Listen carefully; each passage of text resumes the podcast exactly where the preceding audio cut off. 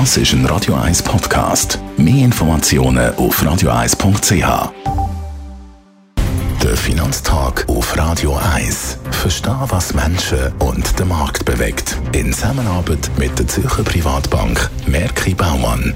www.merkibaumann.ch der Finanztag mit dem Daniel Egger, Anlagechef der Privatbank Merki Baumann. Guten Morgen, Egger. Guten Morgen, Herr Wüterich. Was bedeutet das Wahlergebnis in Deutschland für die Finanzmärkte? Das ist eine gute Frage. Die Resultate sind ja am Sonntagabend rausgekommen.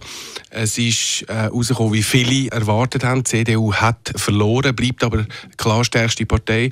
Was doch gewisse ein bisschen überraschend aufgenommen haben, ist, wie die SPD kategorisch grosse Koalition den Laufpass gibt gewissermaßen. Also sie sind ja ziemlich unter die Räder gekommen, haben noch mehr verloren als die CDU.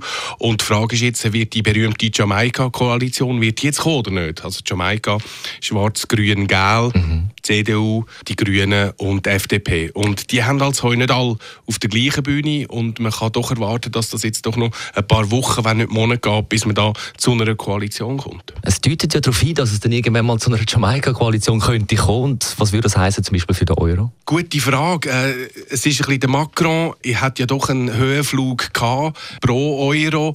Äh, es ist jetzt die Frage, wenn jetzt die FDP mit an Bord wäre von der Regierung, werden die Pläne von Macron, die er übrigens noch heute an der Sorbonne wird darlegen, darlegen, was er plant mit der EU und auch der Eurozone, also einen starken Euro-Finanzminister dort aufzubauen. Da ist die FDP klar dagegen und äh, das könnte sehr schwierig werden für den Macron, äh, etwas in diese Richtung durchzusetzen. Also darf man gespannt sein auf Deutschland und vor allem eben auch Frankreich, wie Sie sagen. Genau, also äh, speziell in Deutschland muss man da auch noch erwähnen, dass wir in drei Wochen noch eine Landtagswahl in Niedersachsen haben und vor dem Wahlgang wird sicher nicht zu einer Einigung kommen, weil gewisse Parteien befürchten, dass sie Wähler äh, werden verlieren führen, wenn sie jetzt da einen zu klaren Kompromiss werden eingehen. Abschließend noch, wird jetzt der Euro demnächst auf oder runter gehen?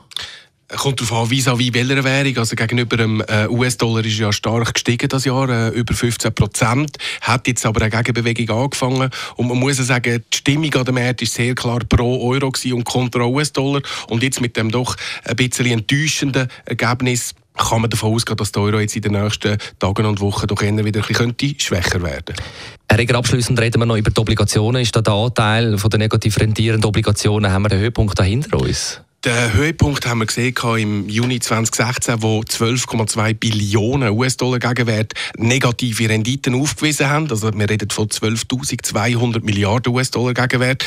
Die Zahl ist jetzt ein bisschen retour in den letzten 15 Monaten. Wir sind im Moment aber immer noch bei knapp 9 Billionen US-Dollar Gegenwert, die negativ rendiert. Beispielsweise in der Schweiz haben wir bis in über 10-jährigen Bereich haben wir negativ rendierende Obligationen. Unsere Haltung da ist klar, wir kaufen kaufen keine negativ rendierenden Obligationen. Das ist ja an sich ein klarer Verlust, wenn man da so ein Investment eingeht. Und von dort her empfehlen wir auch unseren Kunden, sich nicht zu stark im Obligationenmarkt im Moment zu engagieren.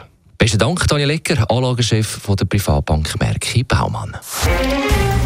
Der Finanztag gibt es auch als Podcast auf radioeis.ch. Präsentiert von der Zürcher Privatbank Merki Baumann. www.merkibaumann.ch